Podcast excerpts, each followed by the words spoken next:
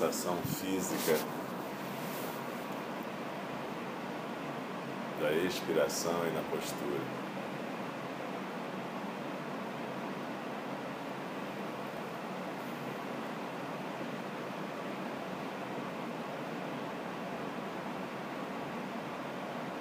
Sente as costas firmes, o peito aberto, os ombros soltos.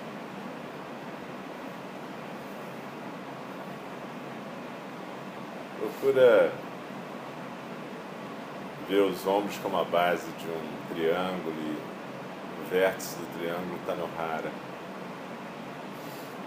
Expirando é como se a gente fosse escorregando lá para o rara.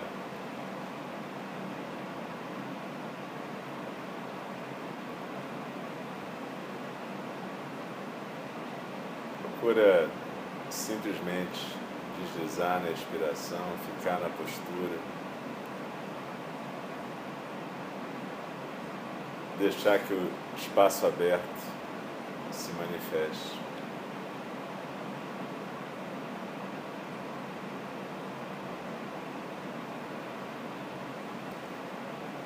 Tudo que aparece e desaparece acontece nesse espaço aberto.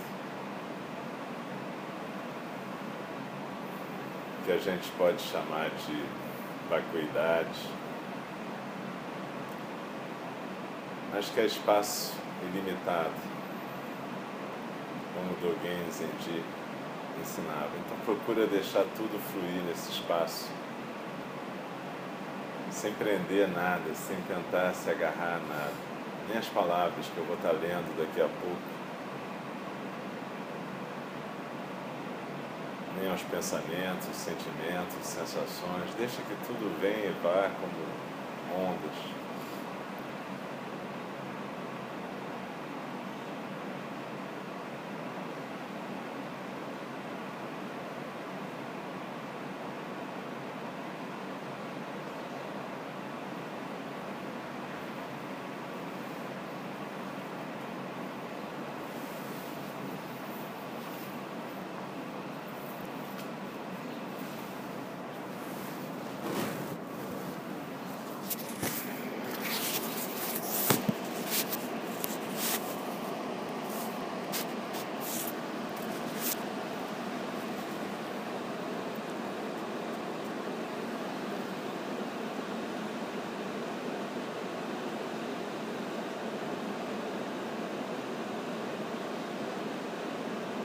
Discurso de Shogyan Trumpa Rinpoche.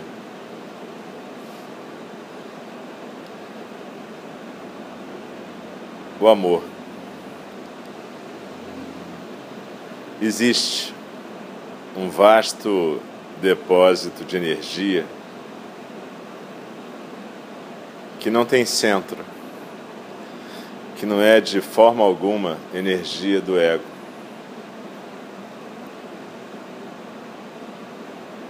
Essa energia é a dança sem centro dos fenômenos. O universo se interpenetrando e fazendo amor a si mesmo.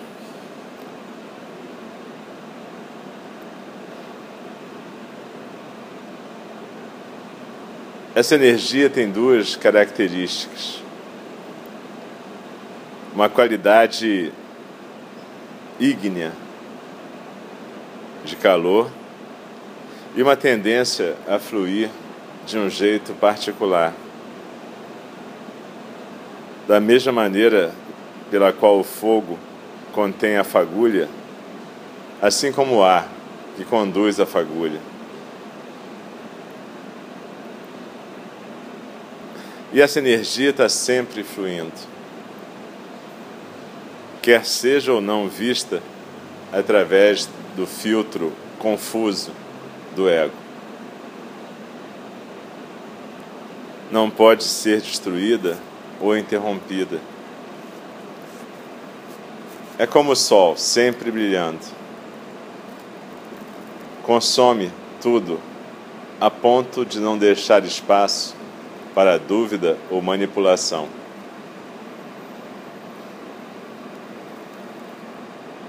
Mas quando esse calor é filtrado através do ego, ele se torna estagnado. Porque ignoramos o chão básico da existência. Nos recusamos a ver o espaço aberto, no qual essa energia ocorre. Então a energia não pode fluir livremente no espaço aberto, compartilhado com o objeto da paixão.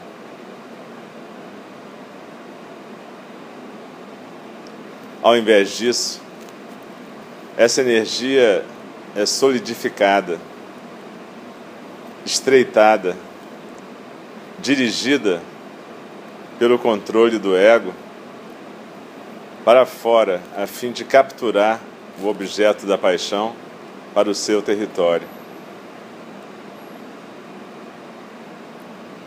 Essa energia cativa se estende para o seu objeto e então retorna para ser programada de novo. Esticamos nossos tentáculos e tentamos agarrar e prender a nossa relação. Essa tentativa de se apegar a uma situação torna o processo de comunicação superficial. Simplesmente tocamos a superfície de outra pessoa e ficamos presos lá, nunca experimentando o seu ser inteiro. Ficamos cegos pelo nosso apego. O objeto da paixão, ao invés de se banhar na calorosidade intensa da paixão livre, se sente oprimido pelo calor sufocante da paixão neurótica. A paixão livre é uma radiação sem o irradiador. É um calor fluido que a tudo penetra e flui sem esforço. Não é destrutiva, porque é um estado equilibrado de ser e inteligência. A autorreferência inibe esse estado equilibrado de ser inteligente. Ao nos abrirmos, deixando cair corpo e mente, autorreferência que nos aprisiona, vemos não somente a superfície de um objeto, mas o enxergamos totalmente através.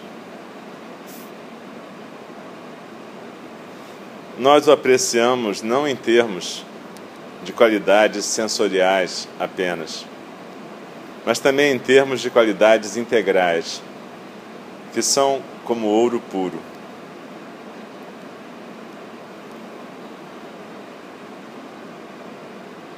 Não somos impressionados somente pelo exterior, mas observar o exterior simultaneamente nos faz atravessar o interior.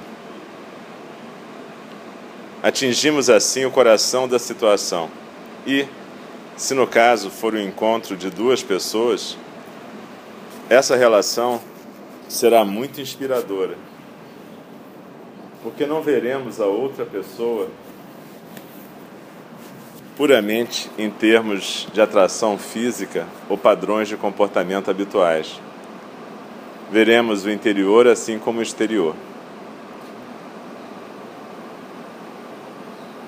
Essa comunicação que tudo atravessa pode, entretanto, produzir um problema. Suponha que você possa olhar através de alguém mas que essa pessoa não queira que você olhe através dela. Fique horrorizada com você e fuja. O que fazer então? Você fez que a sua comunicação fosse completa e penetrante.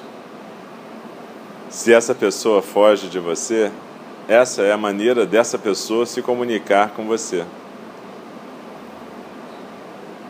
Você não investigaria mais adiante. Você não invadiria o território dela. Se você realmente continuasse a persegui-la, cedo ou tarde você se tornaria um demônio do ponto de vista dessa pessoa. Parece que você consegue ver através de corpo e mente dessa pessoa, como se fosse gordura e carne que você gostaria de comer. Portanto, você parece um vampiro para essa pessoa.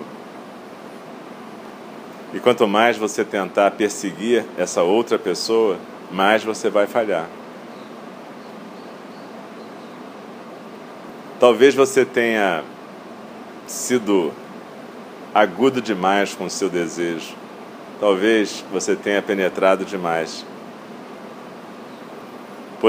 Possuindo belos olhos penetrantes, paixão penetrante e inteligência, você abusou do seu talento, jogou com isso. É bastante natural que pessoas, quando possuem algum tipo de dom ou energia de poder, abusem dessa qualidade tentando, através dela, penetrar em cada canto da realidade. Alguma coisa, obviamente, está faltando nesse tipo de abordagem. Falta um pouco de senso de humor. Se você fica tentando empurrar as coisas longe demais, significa que você não está sentindo o território de maneira adequada. Você somente sente a sua relação com o território. O que está errado nisso é que você não olha para todos os aspectos da situação e, portanto, você perde o aspecto bem-humorado, irônico. Algumas vezes as pessoas fogem de você porque querem jogar um joguinho com você. Não querem um envolvimento direto, claro, honesto e sério. Querem brincar. Mas se elas tiverem um senso de humor e você não tiver esse senso de humor, você se torna novamente demoníaco. É aí que entra a possibilidade de dançar. Você pode dançar com a realidade, dançar com os fenômenos aparentes. Quando você começar a desejar alguma coisa muito intensamente, não estique a sua mão nem os seus olhos automaticamente num padrão compulsivo e repetitivo. Simplesmente admire. Ao invés de fazer um movimento impulsivo, permita que o outro lado se mova. Permita que o outro lado aprenda e continue a aprender a dançar com a situação. Você não tem que criar a situação inteira. Simplesmente observe, trabalhe com ela, aprenda a dançar com a situação. Então, isso não se torna uma criação individual, mas sim torna-se uma dança.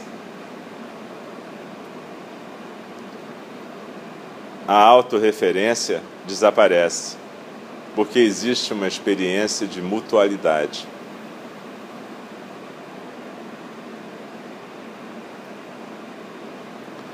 Quando existe essa abertura fundamental numa relação, ser fiel no sentido de uma lealdade verdadeira acontece automaticamente. É a situação natural. Já que a comunicação é tão real, tão bela, flui, você não pode se comunicar da mesma maneira com mais ninguém, de forma que automaticamente você e o outro são colocados em conjunto. Mas se qualquer dúvida se apresenta, se você começar a se sentir ameaçado por alguma possibilidade abstrata, apesar da sua comunicação estar fluindo naquele momento, você estará semeando a semente da paranoia e considerando a comunicação puramente como um entretenimento para o ego. Se você semear uma semente de dúvida, ela pode torná-lo rígido e aterrorizado. Pode deixá-lo com medo de perder a comunicação tão boa, tão real. E em algum estágio você começará a ficar confuso sobre a comunicação ser amável ou agressiva. Essa confusão traz uma certa perda de perspectiva. E dessa maneira começa a neurose. Uma vez que você tenha perdido a perspectiva correta, a distância adequada da comunicação, então o amor se torna ódio. A coisa natural com o ódio, assim como com o amor, é que você tente fazer uma comunicação física com outra pessoa. Isto é, você passa a desejar machucar a outra pessoa.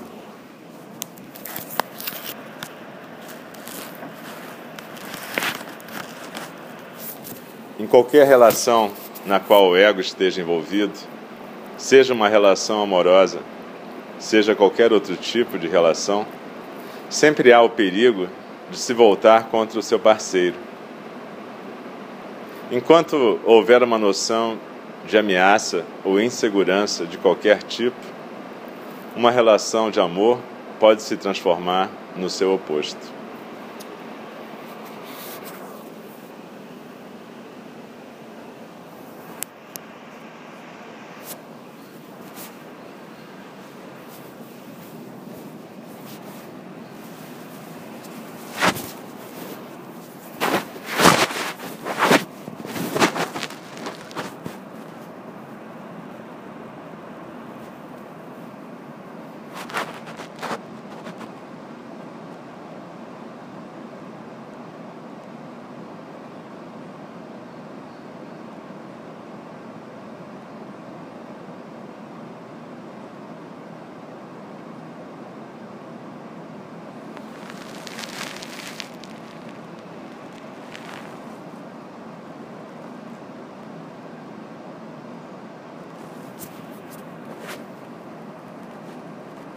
Shogyan Trumpa Rinpoche fala sobre o amor e ele está falando de qualquer tipo de relação amorosa, não só necessariamente a relação entre dois parceiros que querem fazer um casal, mas qualquer tipo de relação amorosa, amizade, sociedade, seja qual for o tipo de amor envolvido.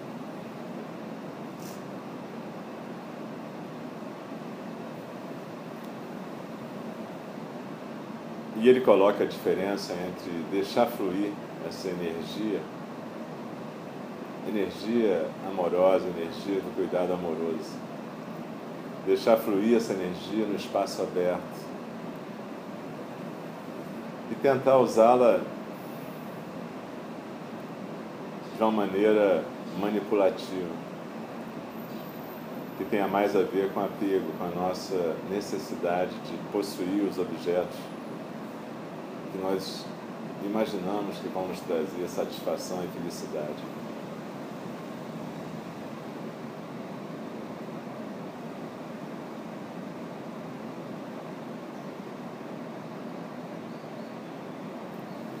Essa questão do apego e do desejo, volta e meia aparece, as pessoas fazem perguntas aqui, quase toda quarta-feira, sobre apego e desejo.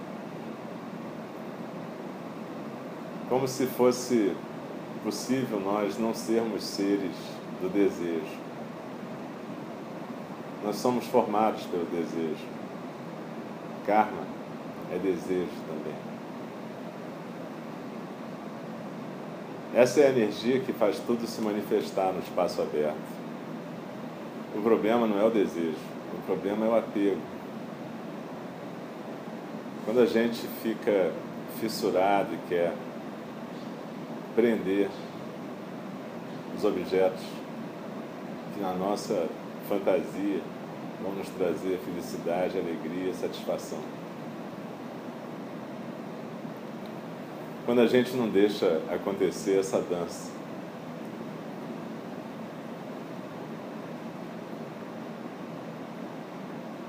a dança do fogo e do vento no espaço aberto, a possibilidade de fluir se deixar banhar por essa energia,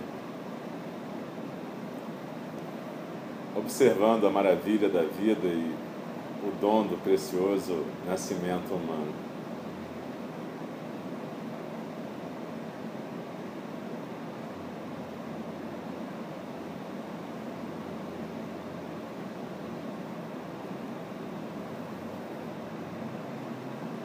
Quando a gente pratica zazen, a gente está praticando ficar quieto, poder se aquietar, poder simplesmente sentar, respirar.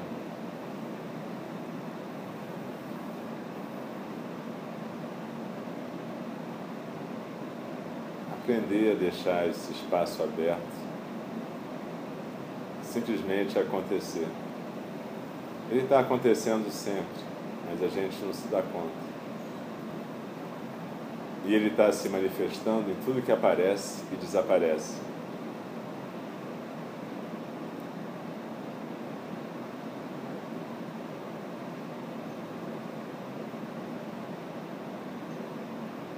Quando a gente quer solidificar as coisas, cristalizá-las, aí então tudo fica estagnado, tudo apodrece.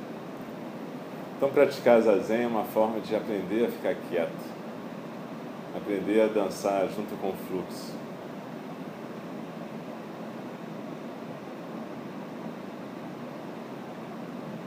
Ficar quieto é poder dançar.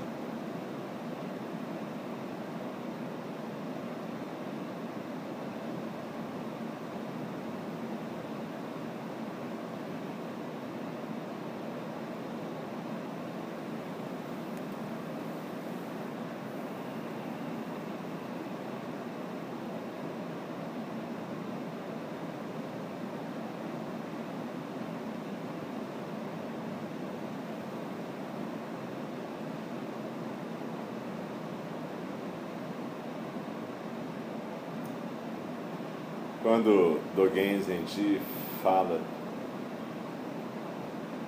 de que o zazen é a nossa atividade no dia a dia, ele está falando disso, dessa possibilidade de criar uma quietude que possibilite a dança no dia a dia. E se a gente estiver praticando, a gente pode se dar conta dos momentos em que a gente está tentando manipular os objetos através dessa energia.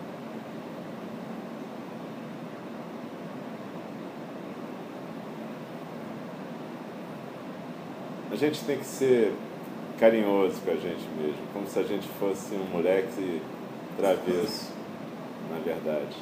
Isso não é para ser feito como se você estivesse num colégio interno sendo punido a cada momento por uma transgressão. Então você tem que ser amável com você e perceber quando é que você está tentando manipular os outros. Mas ser amável com você e aceitar que você faz isso não quer dizer concordar com isso. Quer dizer que você vai fazer um esforço para deixar esse espaço aberto se manifestar e vai tentar se aquietar e parar de recorrer aos seus expedientes habituais.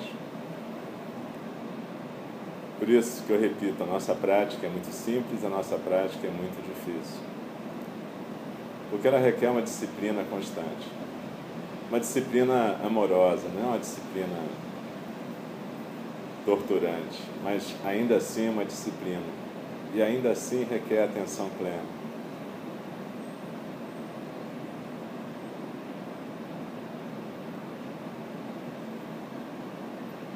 Carinhosamente a gente tem que ir podando esses tentáculos do ego.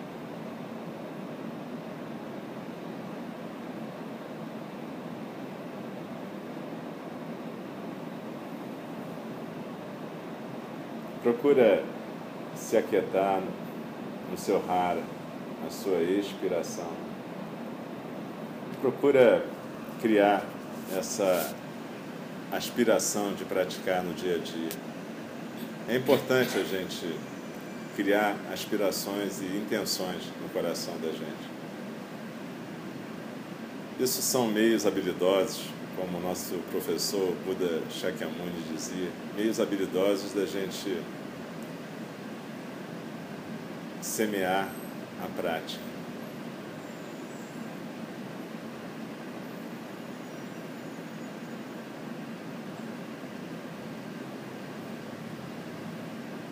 Quando a gente está aqui no dojo praticando zazen, a gente está de certa maneira treinando. Mas o verdadeiro local de prática é no dia a dia, em cada relação que a gente estabelece.